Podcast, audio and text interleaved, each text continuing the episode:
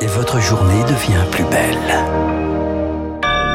Merci d'être à l'écoute de Radio Classique. Nous sommes le mercredi 25 mai 2022, il est 7h. La matinale de Radio Classique avec François Geffrier. L'Amérique sous le choc, endeuillée par une nouvelle tuerie de masse. Au moins 19 écoliers tués dans une école primaire du Texas à Uvalde. Hier, le tireur âgé de 18 ans a été abattu par la police. Un drame, un de plus, qui relance le débat sur les armes aux États-Unis. Joe Biden appelle à affronter le lobby des armes et à transformer la douleur en action. Et puis l'hôpital français, au, bord de la rupture, aux quatre coins du pays, les urgences craquent. Les soignants craignent un été catastrophique. Après ce journal, 7h10, l'Everest de la réforme des retraites. On n'est jamais sûr de vraiment se rapprocher du but. Ce sera l'édito de François Vidal. 7h15. Et si on arrêtait de traiter le sujet du pouvoir d'achat uniquement en distribuant des chèques ou des augmentations, la bonne vieille concurrence a du bon. Je reçois le vice-président de l'autorité de la concurrence, Emmanuel Combe. 7h25. Les Français peuvent voter sur Internet pour les législatives, oui, mais uniquement les Français de l'étranger. Ce sera l'info politique de Marcelo Vesfred. Radio classique. À la une, Lucille Bréau, l'Amérique replonge dans le cauchemar des fusillades en milieu scolaire. Un choc de plus, une nouvelle tragédie, une fusillade dans une école primaire située à Uvalde au Texas a fait au moins 21 morts, dont 19 enfants et deux adultes. Hier, le tireur, un jeune homme de 18 ans, a ouvert le feu sur des enfants de moins de 10 ans, Pierre Collin. Oui, toutes les chaînes d'information américaines ont très vite basculé en édition spéciale pour raconter euh, l'horreur qui vient de se dérouler en plein cœur de la journée. Il est environ 11h30. Salvador euh, Damos, euh, Salvador Ramos, pardon, 18 ans, originaire de la ville, se garde devant l'école Rob, c'est la ville qui se situe entre San Antonio pardon, et la frontière mexicaine. Un établissement qui compte 500 élèves, dont 90% sont d'origine hispanique. Il est en tenue paramilitaire, armé d'un fusil, et ouvre le feu sur les enfants. Il tue au moins aussi un professeur. Très vite, la police arrive sur place, n'attend pas les renforts, encercle le jeune homme. La fusillade aurait euh, duré en tout une trentaine de minutes avant que le tireur ne soit abattu. Alors on ne connaît pas ses motivations pour le moment. On sait seulement qu'avant de se rendre à l'école, il aurait tiré sur sa grand-mère. Euh, sa grand-mère dont on ne connaît pas l'état. Serait entre la vie et la mort. Salvador Ramos aurait ensuite pris une voiture pour se rendre devant l'école élémentaire. Le gouverneur du Texas, Greg Abbott, a partagé son émotion. Il qualifie cet acte d'atroce et insensé. Et ce drame rappelle celui de l'école primaire Sandy Hook dans le Connecticut. C'était il y a 10 ans. Un déséquilibré âgé de 20 ans avait tué 26 personnes, dont 20 enfants âgés de 6 et 7 ans avant de se suicider. La fusillade s'est produite alors que Joe Biden rentrait tout juste de sa tournée en Asie. Il a pris la parole dès son arrivée à la Maison-Blanche. Lorsque je suis devenu président, j'espérais que je n'aurais pas encore à faire ça. Un massacre de magnifiques et innocents élèves de CE1, CE2 et CM1. Des parents ne verront plus jamais leurs enfants, ne les verront plus jamais grimper dans leur lit pour leur faire des câlins.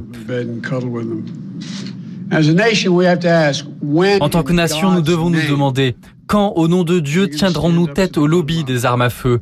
Quand, au nom de Dieu, ferons-nous ce qui doit être fait?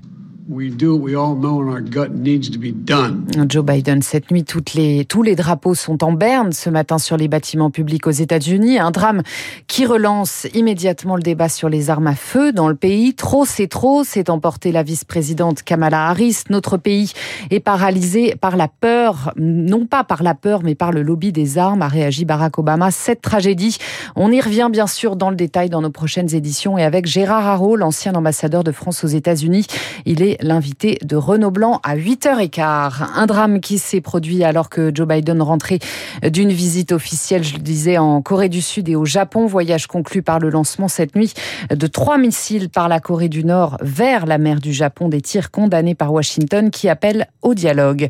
En Ukraine, la situation dans la région de Lugansk empire d'heure en heure selon son gouverneur. Les forces russes continuent de pilonner Severodonetsk dans l'est du pays. Les autorités locales comparent la ville à Mariupol Paul rasé après plusieurs semaines de bombardements et de sièges. Radio Classique, il est 7h05. En France, l'été s'annonce catastrophique dans les hôpitaux. Car la crise ne cesse d'enfler aux urgences. Faute de personnel, de nombreux services sont obligés de réduire leurs activités, parfois même de fermer la nuit. À Bordeaux, Cherbourg, Nevers, Laval, une dizaine d'hôpitaux ont dû aller jusqu'au délestage, envoyant des malades vers d'autres établissements comme à Pontivy dans le Morbihan ou à Roubaix dans le Nord. Prélude d'un été très chaotique, Rémi Pfister. Avec plus de 15% de son personnel en arrêt maladie, l'hôpital de Saint-Brieuc est au pied du mur cet été. Une prime de 350 euros est proposée aux soignants qui décaleraient leurs vacances en septembre. À peine une dizaine ont accepté car après des mois de garde de 12 heures, le repos vaut plus que l'argent, martèle Maxence Forestier, secrétaire local de la CFDT Santé. Eux, ce qu'ils veulent, c'est du temps de repos, des vacances euh, pour pouvoir passer du temps en famille. Ils ne veulent plus être euh, une infirmière pour 15 euh, ou 20 patients. C'est finalement le rouleau compresseur, c'est-à-dire qu'on n'a pas assez de personnel, donc finalement, bah, on continue à tirer sur ceux qui sont encore présents. Si aucun soignant ne reste, 200 lits devront fermer cet été à Saint-Brieuc et le constat est le même dans toute la France.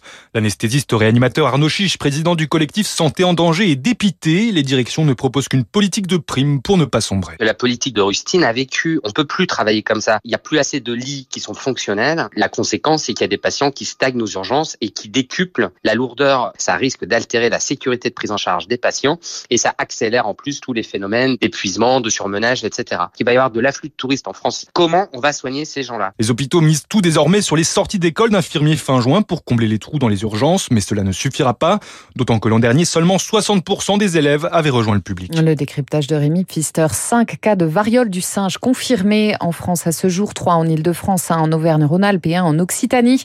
La haute autorité de santé recommande désormais de vacciner les cas contacts. 15 cas ont également été détectés au Québec et 1 aux Émirats arabes unis, premier pays du Golfe touché. Qui savait Question posée par plusieurs responsables politiques alors que l'affaire Damien Abad empoisonne les débuts du gouvernement Borne. Mediapart à l'origine des révélations aurait interrogé dès vendredi dernier les services de la première ministre, la veille de la publication de son enquête. Or, Elisabeth Borne affirme n'avoir été mise au courant qu'au moment de la publication de l'article en question. D'autres alertes ne seraient pas remontées à Matignon, comme celle de l'Observatoire des violences sexistes et sexuelles en politique. Et puis à Roland Garros, ça passe pour Richard Gasquet, Alizé Cornet, Caroline Garcia, Hugo Gaston et Gilles Simon au bout de la nuit. Adieu ému au cours. En revanche, pour Joe Wilfried Songa, en larmes après le dernier match de sa carrière, c'était hier face au huitième mondial Casper Rude sur le central. Merci Lucille Bréau. Prochain journal à 7h30 avec euh, Charles Bonner. Dans un instant sur euh, Radio Classique, Emmanuel Macron semble hésiter à vraiment réformer les retraites vite et bien. Or, si on le fait dans le quinquennat, c'est maintenant ou jamais, va nous dire François Vidal dans son édito. Puis cette question, comment redonner du pouvoir d'achat sans que ça ne coûte un euro à l'État ni aux employeurs? Emmanuel Combe a une solution qui a fait ses preuves, plus de concurrence. Il nous en parle tout à l'heure. Il est 7h.